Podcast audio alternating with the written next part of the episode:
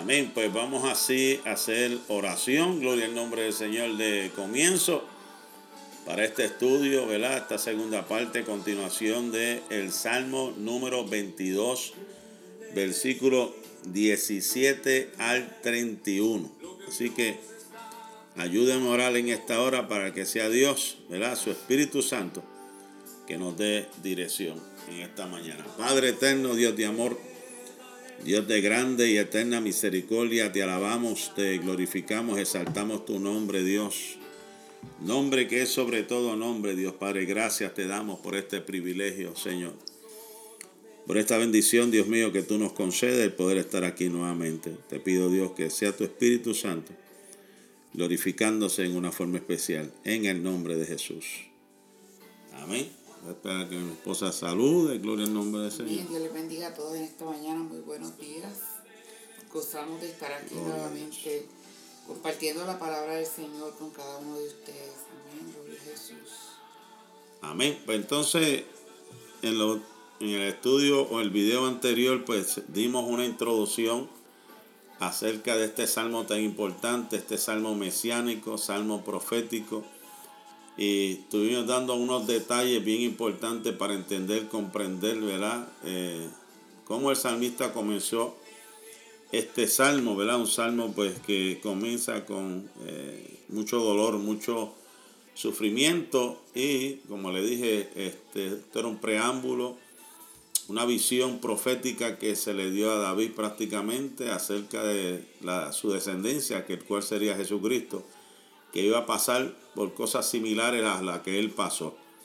Ahora, para entrar un poquito en materia de estudio, también conseguimos otros comentarios que nos gustó y hay unos detalles bien importantes que usted debería seguir o debería tener en consideración a la hora de analizar este salmo. Por ejemplo, el comentario Beacon hace un buen señalamiento a lo que se refiere con respecto a los capítulos siguientes.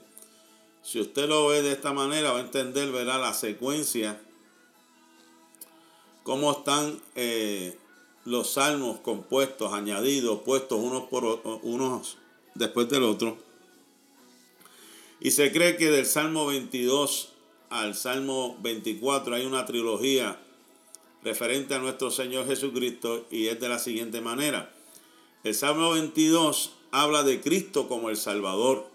El Salmo 23 habla de Cristo como el gran pastor. Y el Salmo 24 habla de Cristo como el soberano.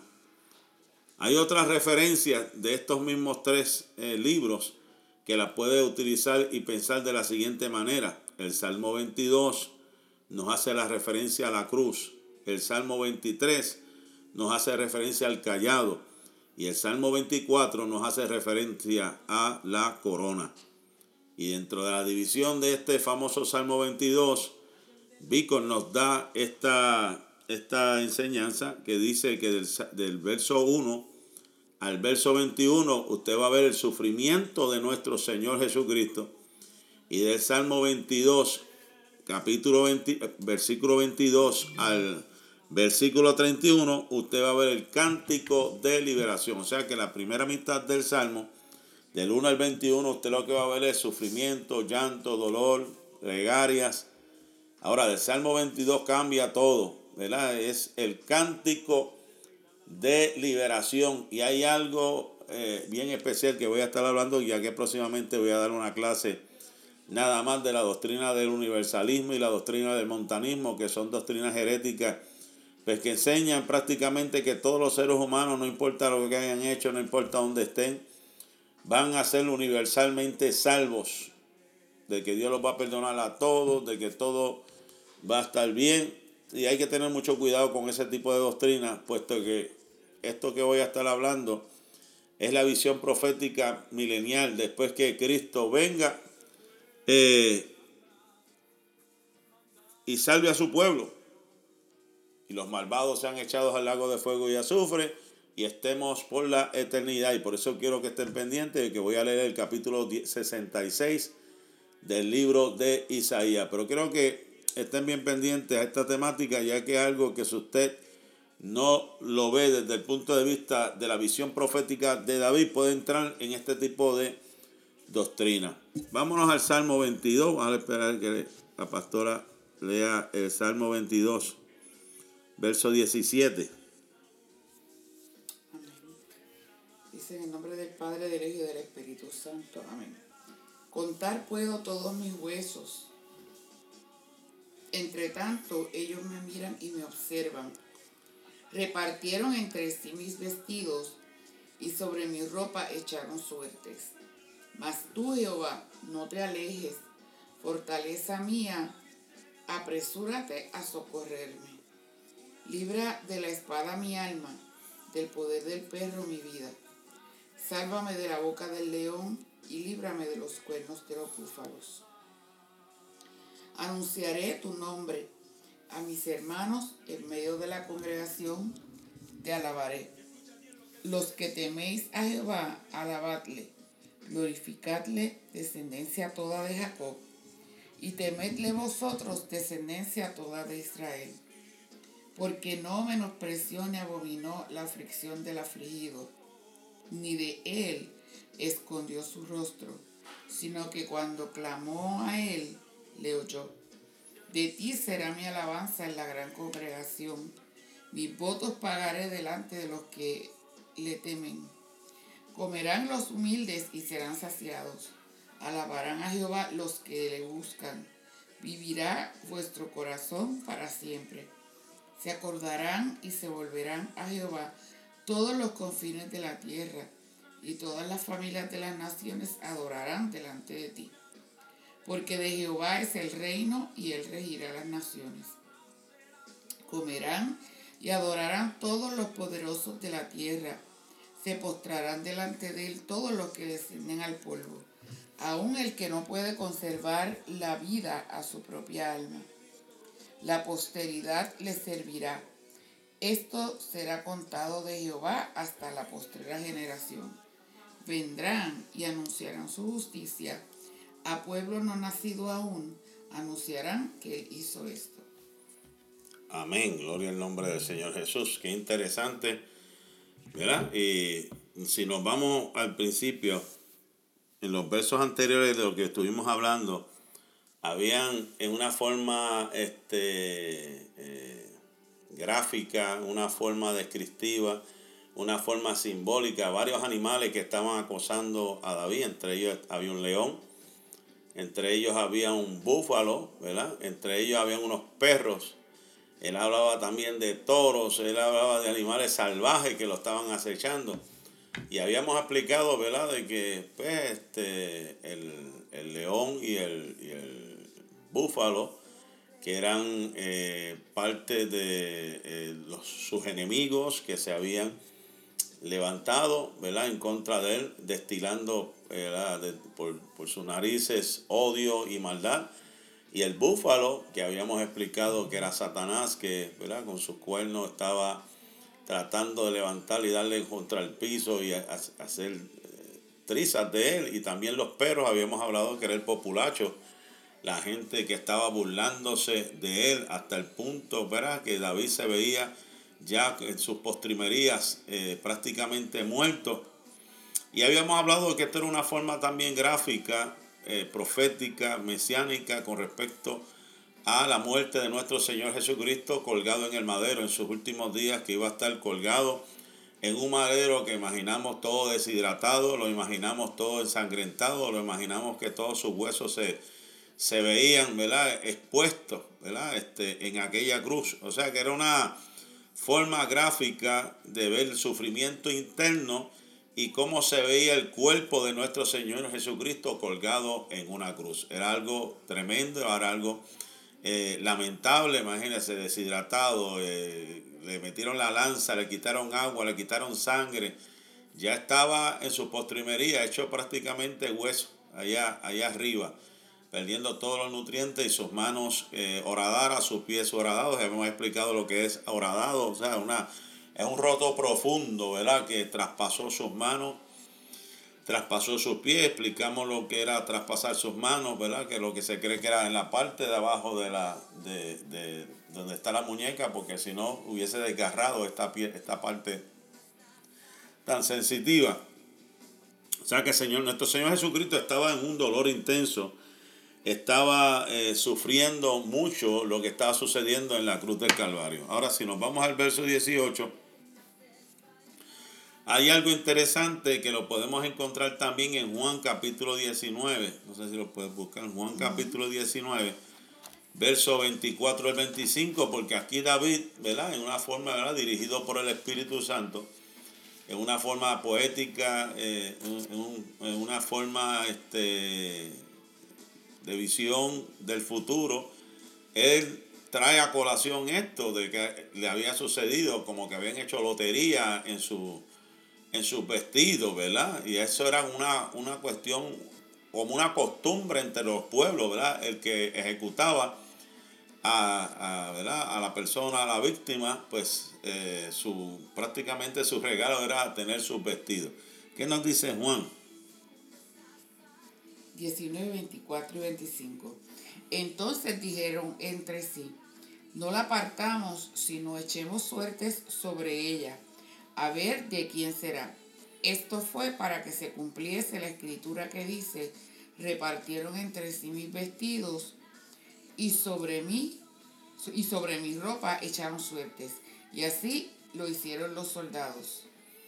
Amén. O sea que en la mayoría de los casos, la, la vestimenta de los ajusticiados pasaba a manos de los ejecutores. Y me llamaba la atención porque en el tiempo de Esteban, este, el que cargó los vestidos de Esteban fue nada más y nada menos que el que fue después el mayor perseguidor de, de la iglesia, que fue el apóstol Pablo. Pero en esta visión profética estamos viendo que esto fue lo que le sucedió a Cristo. Según Juan capítulo 19, verso 24 al 25 Repartieron entre sí mis vestidos y sobre mi ropa echaron suerte como una costumbre entre los soldados de quedarse con la ropa de los reos, con la ropa de aquellos que ellos iban a ejecutar. O sea que esto es algo interesante, era una costumbre, o sea, como quien dice, ya este va a estar muerto, vamos a quitarle lo último que, que tiene,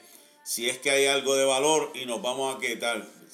Además de que lo deshonraron, le, le quitaron todo, lo maltrataron, lo escupieron, le, pasaron una lanza, lo crucificaron, decidieron también, como quien dice, para acabarlo, vamos a, vamos a quitarle lo último que queda, que era la ropa que tenía encima. Triste por demás, ¿verdad? La conducta, pero era parte del cumplimiento profético. Ahora, ¿qué nos dice el verso 19? Salmo capítulo 2, verso 19. Hay como un cambio, vamos a ver ahora como un cambio de panorama, un cambio de ambiente, ¿verdad? Este, entre la escena de lamento y de sufrimiento. Vamos a ver como una pausa que David hace en estos momentos.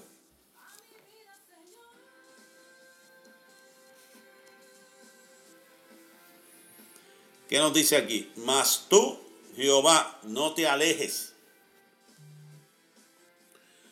Mas tú, Jehová, no te alejes, fortaleza mía, apresúrate a socorrerme. ¿De qué nos está hablando aquí? De un lamento, de un gemir, de una súplica. Ahora hay como un deseo, ¿verdad? Este, una, una, un cambio de, de tonalidad y le dice a Dios, mas tú Jehová, no te alejes. Le dice, fortaleza mía, apresúrate a socorrerme. David sabía que en medio de ese tormento, en medio de esa angustia, en medio, en medio de ese dolor, Dios era su fortaleza. Como quien dice, la fe volvió a la carga, como que de momento había decaído su semblante, había decaído su espíritu, pero de momento la fe vuelve a la carga. Y hay casos difíciles como este que requieren ayuda inmediata. Hay casos como este que aunque estamos en sufrimiento, que aunque estamos en dolor, que aunque estamos en angustia, necesitamos despertar esa fe, el gigante que hay en nosotros. Que podamos decir fortaleza mía, que podamos cantar y podamos decir a voz en cuello, cuando soy débil, entonces soy fuerte. Qué, bendición, ¿verdad? Entonces podamos decir, en medio de tu debilidad, alaba a Dios. En medio de tu angustia, alaba a Dios. En medio de tu problema, alaba a Dios. Y puedas decir, cuando soy débil, entonces soy fuerte. Que puedas acordarte de este salmo en este momento y puedas decir en esta hora, más tú, Jehová, no te alejes. Fortaleza mía, apresúrate a socorrerme. Qué bendición. El Salmo 70, verso 5, también es un salmo de David. Y él dice, yo estoy afligido y menesteroso. Apresúrate a mí, oh Dios, ayuda mía y mi libertador eres tú. Oh Jehová, no te detengas. Wow. Tremendo, no te detengas. Vámonos al Salmo 20, verso 20. 22, 20. Adiós. Eh, Salmo 22, 20. ¿Qué nos dice? Libra de la espada mi alma, del poder del perro mi vida. Libra de la espada mi alma, del poder del perro de mi vida. Esto puede referirse a sus enemigos o a una destrucción total. Eh, según algunos comentaristas, esto puede referirse al ataque de sus enemigos o puede referirse que ya estaba, ya estaba sintiendo que su alma estaba a punto de ser llevada al Seol.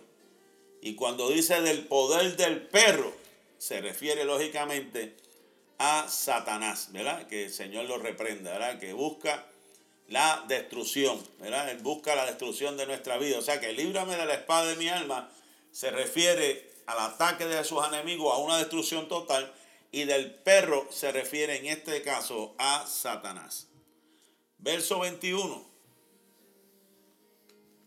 Sálvame de la boca del león y líbrame de los cuernos de los búfalos. También aquí los autores hablan acerca de la obra salvífica. Él está buscando salvación. Le está diciendo, rescátame de la muerte, rescátame. Sácame de esto, aunque estoy casi ya por partir de este mundo, te pido que me rescate. Sálvame de la boca del león. Ya hemos hablado, ¿verdad?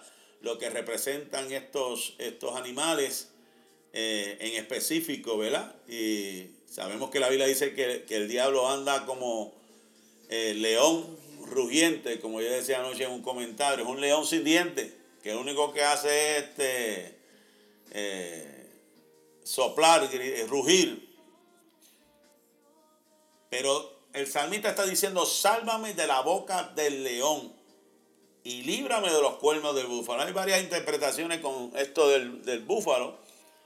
Y hay quienes dicen que los cuernos del búfalo pueden referirse a la amenaza o crueldad de sus enemigos. Era como un refrán popular en, en sus tierras que podían decir también colmillos, como, como decir colmillos de jabalíes, fauces de los tigres, colmillos de los elefantes. Todo esto, comentarios, expresiones o frases que hacían en la antigüedad, simplemente lo que se refería era a la amenaza o crueldad de sus enemigos. O sea, que él tenía dos enemigos, Satanás, que el Señor lo reprenda, y tenía sus instrumentos, sus vasallos, su gente que le hacía daño. Y David le estaba pidiendo, sálvame de ese león, sálvame de esos búfalos, de esos enemigos que me quieren destruir. Y fíjate que hace mención a los cuernos y, todas esas cosas, los dientes, porque esas son las armas que ellos tienen defensoras, con eso es que se defienden en contra de los enemigos. Este, y, y de la manera también que destruyen a su presa la manera de, cómo, ¿verdad? Este, herir, porque estamos hablando de la técnica y la estrategia que hacen los leones que se echan para atrás, como quien dice, para impulsarse y después los, aguantan con sus pezuñas, con, su, con, su, con sus patas, ¿verdad? Y luego comienzan a devorar, eh, en una forma hostil, una forma despiadada, ¿verdad? Salvaje. El verso 22 es interesante. Anunciaré tu nombre a mis hermanos en medio de la congregación, te alabaré.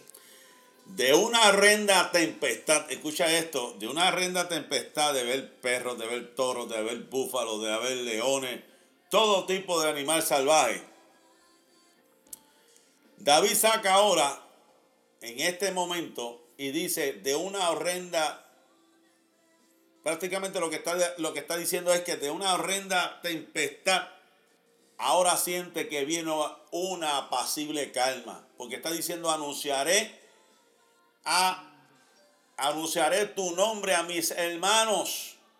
En medio de la congregación te alabaré. Para el mundo esto es cosa de loco. Para el mundo esto es, ah, vamos a buscar a la policía, vamos a buscar a esto y lo otro para defendernos. Pero lo que David hizo fue y dijo, yo voy a anunciar tu nombre a mis hermanos. En medio de la congregación te alabaré. Yo quisiera que fueras conmigo a Hebreos capítulo 2. Hebreos capítulo 2, versos 11 al 12. Vamos a ver lo que dice esa escritura. Hebreos capítulo 2, verso 11 al 12.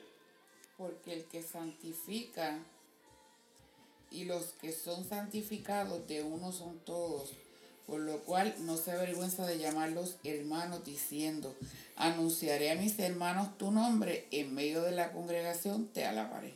El escritor de los Hebreos en este bloque, aquí, en este capítulo, está refiriéndose al autor de la salvación, ¿verdad? Y entonces vemos el, el verso 11, especialmente cuando dice, porque el que, el que santifica y los que son santificados de uno son todos. Es nuestro Señor Jesucristo, por lo cual no se avergüenza de llamar los hermanos, diciendo, anunciaré a mis hermanos tu nombre, en medio de la, de la congregación te alabaré. Y otra vez, yo confiaré en él. Y de nuevo, he aquí yo y los hijos de Dios me dio. Así que por cuanto los hijos participaron de carne, él también participó de lo mismo para destruir por medio de la muerte al que tenía el imperio de la muerte, esto es al diablo, y librar a todos los que por el temor de la muerte estaban durante toda la vida sujetos a servidumbre. Cristo le quitó el poder, Cristo le quitó la autoridad que tenía el imperio de la muerte y está declarando el salmista estas palabras donde dice que aunque el enemigo haya tenido poder, que aunque el enemigo haya querido cautivarme. Y por eso lo llevamos a colación hebreo. Está diciendo que Cristo tiene el poder, ¿verdad? Tuvo el poder, la autoridad para quitarle el imperio de la muerte y poder proclamar estas palabras, de decir, mis hermanos, y anunciar en medio de la congregación que estos son mis hermanos. ¿Por qué? Porque Él venció en la cruz del Calvario para darnos vida y vida en abundancia. Anunciaré tu nombre, lo que está diciendo, voy a vencer en la cruz. Cristo va a vencer en la cruz y nos va a llamar hermanos porque Él es el Todopoderoso que le quitó el imperio de la muerte a Satanás. Tremendo. Ese fue el verso número 22 que estamos hablando de la profecía de acerca de nuestro Señor Jesucristo del vencimiento en la cruz del Calvario que le iba a quitarle el imperio de la muerte a Satanás. Verso 23. Los que teméis a Jehová, alabadle, glorificadle, descendencia toda de Jacob, y temedle vosotros, descendencia toda de Israel. Luego de la victoria, del vencimiento, de la victoria de Cristo en la cruz del Calvario, ¿qué es lo que viene lógicamente? Tenemos que alabarle. Los que teméis a Jehová, alabarle, glorificarle, descendencia Está hablando de su descendencia David, toda de Jacob, y temerle vosotros, descendencia toda de Israel. ¿Qué está haciendo David? Una exhortación a todos a alabar y glorificar al Señor, toda la descendencia. ¿Qué es lo que está sucediendo? Si ya sabemos que Cristo venció en la cruz del Calvario. Esa es la victoria más rotunda que ha tenido nuestro Señor, vencer en la cruz. Y lo único que nos pide, nos exhorta es que le alabemos, que le glorifiquemos, que saltemos su nombre. ¿Qué nos dice el Salmo 24? Verso 24. Perdón, eh, 22, 24. Porque no menospreció ni abominó la aflicción del afligido, ni de él escondió su rostro, sino que cuando clamó a él, le oyó. Amén. ¿Qué estamos ahora hablando, mi amado hermano? Una razón por la cual nosotros debemos alabar a Dios. Una razón bien importante por la cual usted debe alabar a Dios. Lo primero dice aquí, porque no menospreció ni, ni abominó la aflicción del afligido. O sea, Dios no se acordó de tu aflicción, no se, no se, no se olvidó de tu aflicción. Dios no se olvidó de tu aflicción. Palabra de Dios para todos dice, porque Él nunca olvida a los humildes cuando están sufriendo, no se avergüenza de ellos. Él no se esconde de ellos cuando le buscan y siempre responde su llamado. Dios nunca se olvida del justo, de las aflicciones nuestras, nunca se olvida ni se olvidará. Y dice, ni de, ni de él escondió su rostro, o sea que él siempre estuvo ahí. Siempre ha estado ahí en medio de tu dolor, en medio de tu sufrimiento, en medio de tu angustia, en medio de lo que sea, Él ha estado ahí. Sino, dice, sino que cuando clamó a Él, Él le oyó. Por eso es que la Biblia dice, claman los justos y Jehová les oye.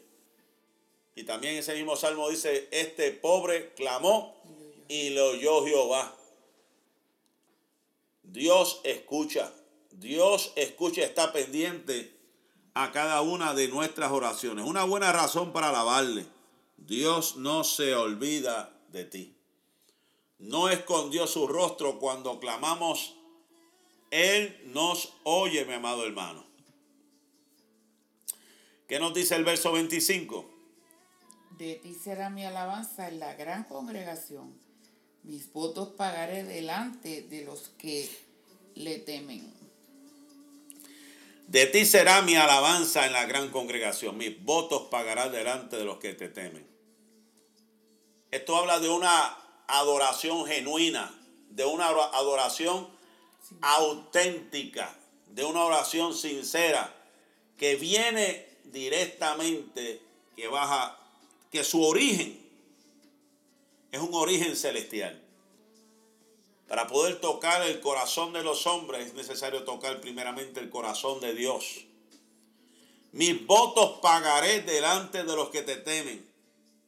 Eran ciertos sacrificios o regalos por las cosas que Dios había hecho Era una costumbre de los israelitas, una costumbre de los hebreos. En este tiempo, ¿cómo podemos decir los votos?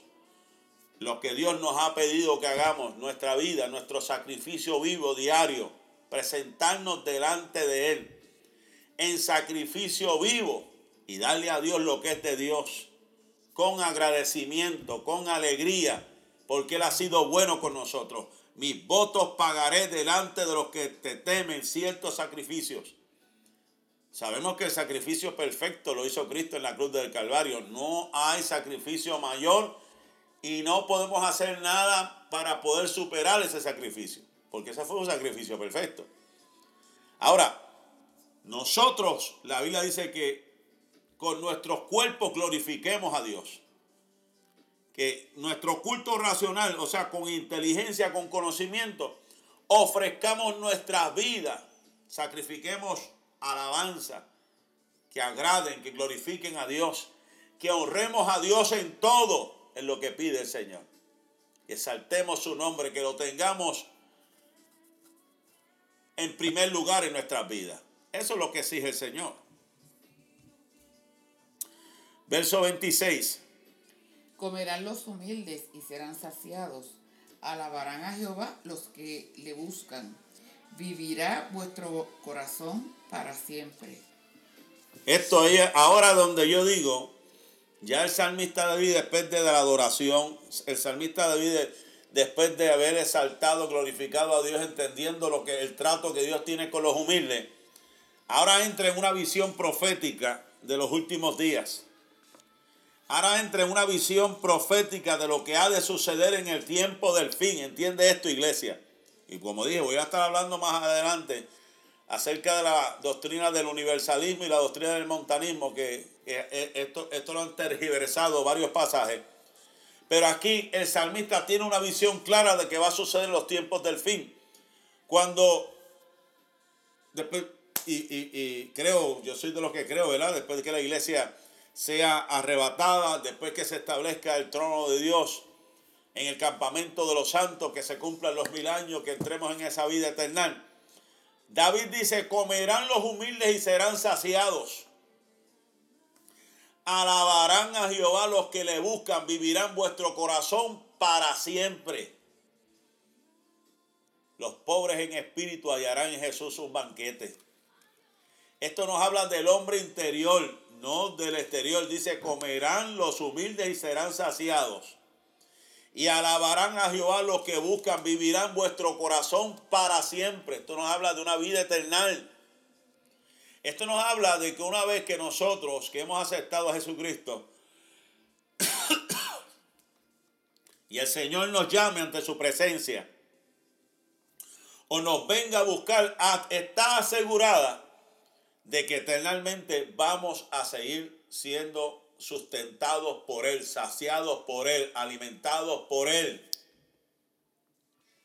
Por eso es que dice, comerán los humildes y serán saciados, alabarán a Jehová los que le buscan, y vivirá vuestro corazón para siempre. Salmo 40, 16 dice, gócense y alegrense en ti todos los que te buscan, y digan siempre los que aman tu salvación, Jehová sea enaltecido. Eso es. ¿Qué nos dice el verso 27? que todos los que están en tierras lejanas se acuerden del Señor y regresen a Él.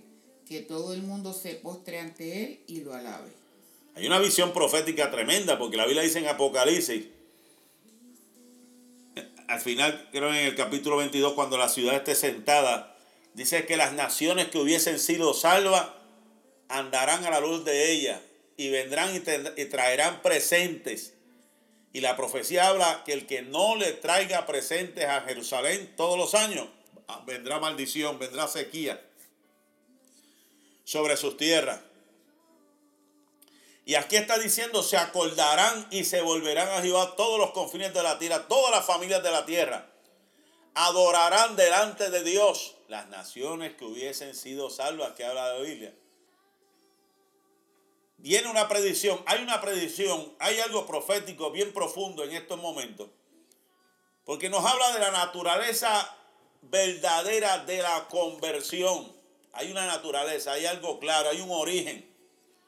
Y esa naturaleza de la conversión nos dice o, que, o consiste en que debemos recordar, en que debemos volvernos al Señor y en que debemos adorar. Esa es la naturaleza de la conversión del ser humano, que se había alejado de Dios, que se había apartado de Dios. Esto prefigura nuestra conversión, que nos habíamos alejado de Dios, pero llegará un momento dado, y esto también habla del pueblo de Israel, que se volverán y reconocerán que aquel que habían crucificado era el verdadero Mesías y comenzarán a buscarle. Aleluya. Esto me habla de la gran tribulación cuando los judíos se darán cuenta que aquel que se sentó en el trono en el medio de la de la de la de los siete años de tribulación no era el Mesías y comenzarán y se acordarán y comenzarán a buscar a Dios y comenzarán a adorar al Dios vivo y por eso es que viene Cristo para defender viene Cristo para rescatarlos pero la verdadera naturaleza de conversión lo que nos habla es de recordar de volverse a Cristo y de adorar. El mismo caso del hijo pródigo, que después que se había ido, que había tocado fondo, se acordó de la casa de su padre, volvió a la casa de su padre y adoró con su padre. Tremendo, ¿va? O sea que hay una predicción aquí acerca del pueblo de Israel, acerca de nosotros como los gentiles, acerca de la actitud, el comportamiento de los hijos que han sido llamados por Dios, porque hemos sido llamados por Dios. Que tenemos que pasar por este proceso de acordarnos de dónde habíamos caído, que habíamos pecado, que habíamos fallado, regresar a la casa y comenzar a adorarle en espíritu y en verdad. Esto nos hace una proyección de extensión de la convención bajo el reinado del Mesías, del reino milenial. Se volverán al Señor todos los confines de la tierra y todas las familias de las naciones adorarán delante de Él. Sabemos que va a haber una grande batalla en la gran tribulación. Sabemos que se va a cumplir Mateo capítulo 25, donde las cabras se separan de las ovejas. Sabemos que hay un, hay un horno de fuego y también sabemos que hay un lago de fuego. Todo ese proceso pasará la primera resurrección, la segunda resurrección. Pero las naciones que hubiesen sido salvas estarán ahí. Salmo 86, 9 también nos dice, todas las naciones que hiciste vendrán y adorarán delante de ti, Señor, y glorificarán tu nombre. Salmo 66, toda la tierra te adorará. Ahí es donde se cumple esto. Después del proceso de purificación, estaremos con el Señor y toda la tierra te adorará, toda la tierra cantará la gloria de tu nombre. Verso 28. Porque de Jehová es el reino y él regirá las naciones. Y la Biblia dice que viene a regir con vara de hierro. Porque de Jehová, hay una declaración importante de David, porque de Jehová, no es de él, no era de David, David era el ungido, porque de Jehová es el reino y él regirá las naciones. Esto es una profecía milenial, donde Cristo vendrá por segunda vez a poner orden. El reino milenial, donde Cristo impondrá orden y todas las naciones serán sujetas a su poderío. Dice Salmo 47, versos 7 y 8. Porque Dios es el rey de toda la tierra, cantar con inteligencia. Reinó Dios sobre las naciones, se sentó Dios sobre su santo trono.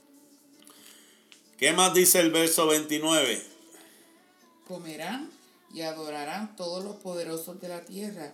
Se postrarán delante de él todos los que descienden al polvo, aun el que no puede conservar la vida a su propia alma. Qué interesante esto, ¿ah? ¿Qué nos está diciendo este verso en especial? Todos los ricos, pobres, los que están en la miseria, los que están moribundos, comerán y adorarán. Serán restaurados. Comerán y adorarán. Estamos hablando en una forma eh, futura. Eso es una predicción que el salmista David estaba haciendo sobre su propia genealogía.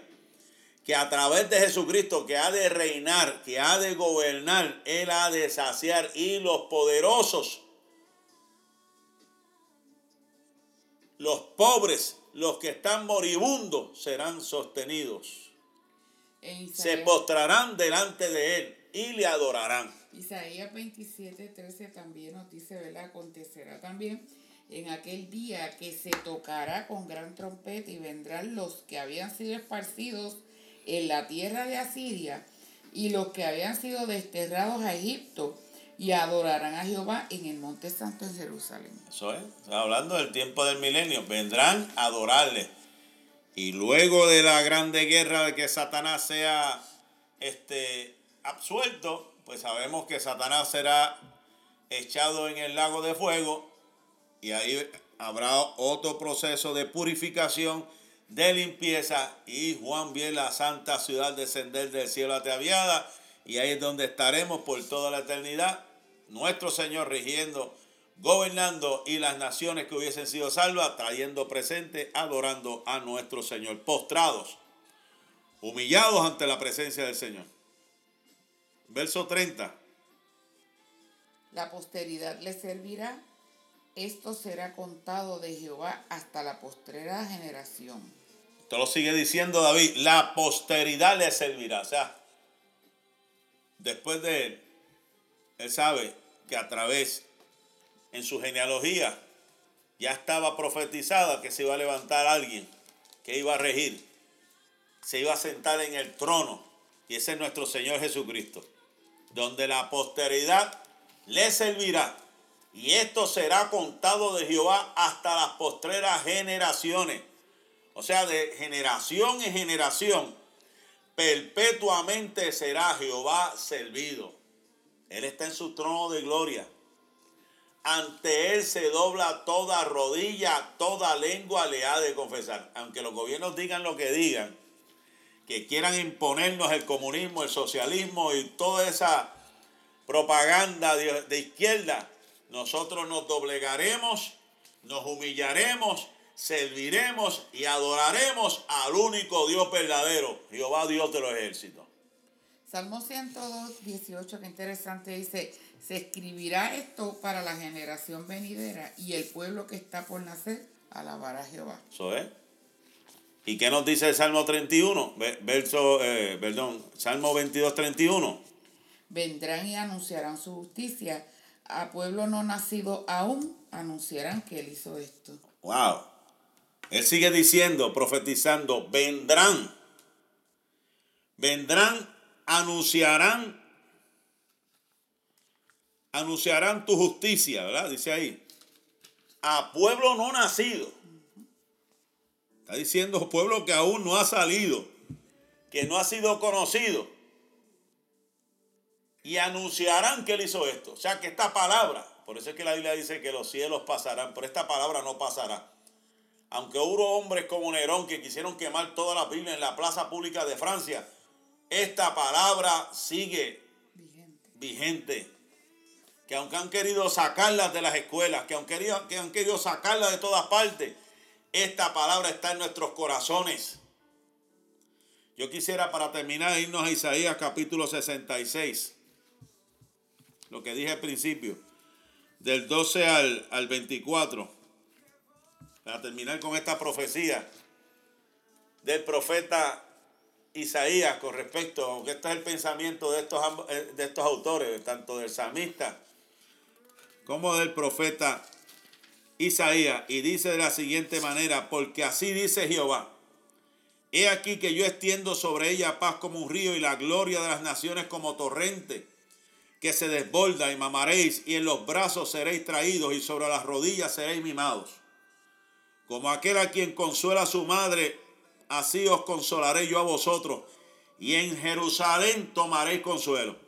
Y veréis y se alegrará vuestro corazón y vuestros huesos rebeldecerán como la hierba y la mano de Jehová para con los siervos será conocida. Y se enojará contra sus enemigos, porque he aquí que Jehová vendrá con fuego y sus carros como torbellino para descargar su ira con furor y su reprensión como llama de fuego. Escuche bien esto, porque Jehová juzgará con fuego y con su espada a todo hombre, y los muertos de Jehová serán multiplicados, los que se santifiquen y los que se purifiquen en los huertos unos a otros. Los que comen carnes de cerdo y abominación y ratón juntamente serán talados, dice Jehová. Porque yo conozco sus obras y sus pensamientos. Tiempos vendrán para juntar a todos. Escuche esto.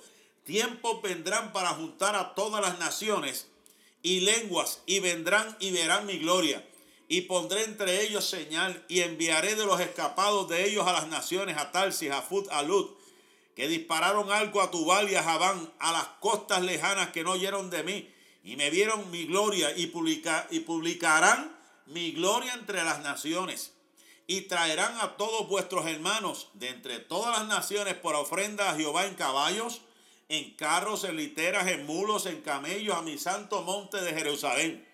Dice Jehová, al modo que los hijos de Israel traen la ofrenda en utensilios limpios a la casa de Jehová y tomaré también de ellos para sacerdotes y levitas, dice Jehová. Escuche esto. Porque como los cielos nuevos y la nueva tierra que yo hago permanecerán delante de mí, dice Jehová, así permanecerá vuestra descendencia y vuestro nombre. Y de mes en mes, escuche esto, de mes en mes y de día y de reposo en reposo, vendrán todos a adorar delante de mí, dijo Jehová. Y saldrán y verán los cadáveres de los hombres que se rebelaron contra mí, porque su gusano nunca morirá, ni su fuego se apagará, y serán abominables a todo hombre. Esto es una profecía bien importante que nos habla del tiempo del fin, nos habla de lo que va a suceder con los que ¿verdad? se rebelen en contra de Dios, que serán echados al infierno. Y habla de los que vendrán a adorar, que vendrán en camellos, que vendrán a traer presente. Y el que se rebelare tiene una recompensa, ¿verdad? Un castigo. Así que esto es bien interesante lo que el salmista está hablando y lo está confirmando el profeta Isaías con respecto a los tiempos del fin. Este capítulo 22 habló claramente acerca del sufrimiento, de la muerte de nuestro Señor Jesucristo, pero terminó hablando del reino milenial, del tiempo del fin, de lo que se avecina, que tenemos que estar preparados para ese momento glorioso donde el Señor viene a buscar su iglesia. Gloria al nombre del Señor. Creo que hemos eh, terminado por el día de hoy. Ya la semana que viene, gloria al Señor, ya entraremos en el Salmo del Callado, ¿verdad? Hoy hablamos, terminamos con el Salmo del Salvador. El, el lunes estaremos en el Salmo del Callado y después estaremos en el Salmo del Soberano. Así que le damos gracias a Dios y, y gracias a la vida de cada uno de ustedes por haber estado con nosotros y permitirnos llegar a la comunidad de su hogar o donde se encuentre para así dar de este estudio de la palabra del Señor. Dios le bendiga, Dios le guarde, la paz y la bendición de Dios sea con cada uno de ustedes hoy, mañana y siempre. Dios les bendiga.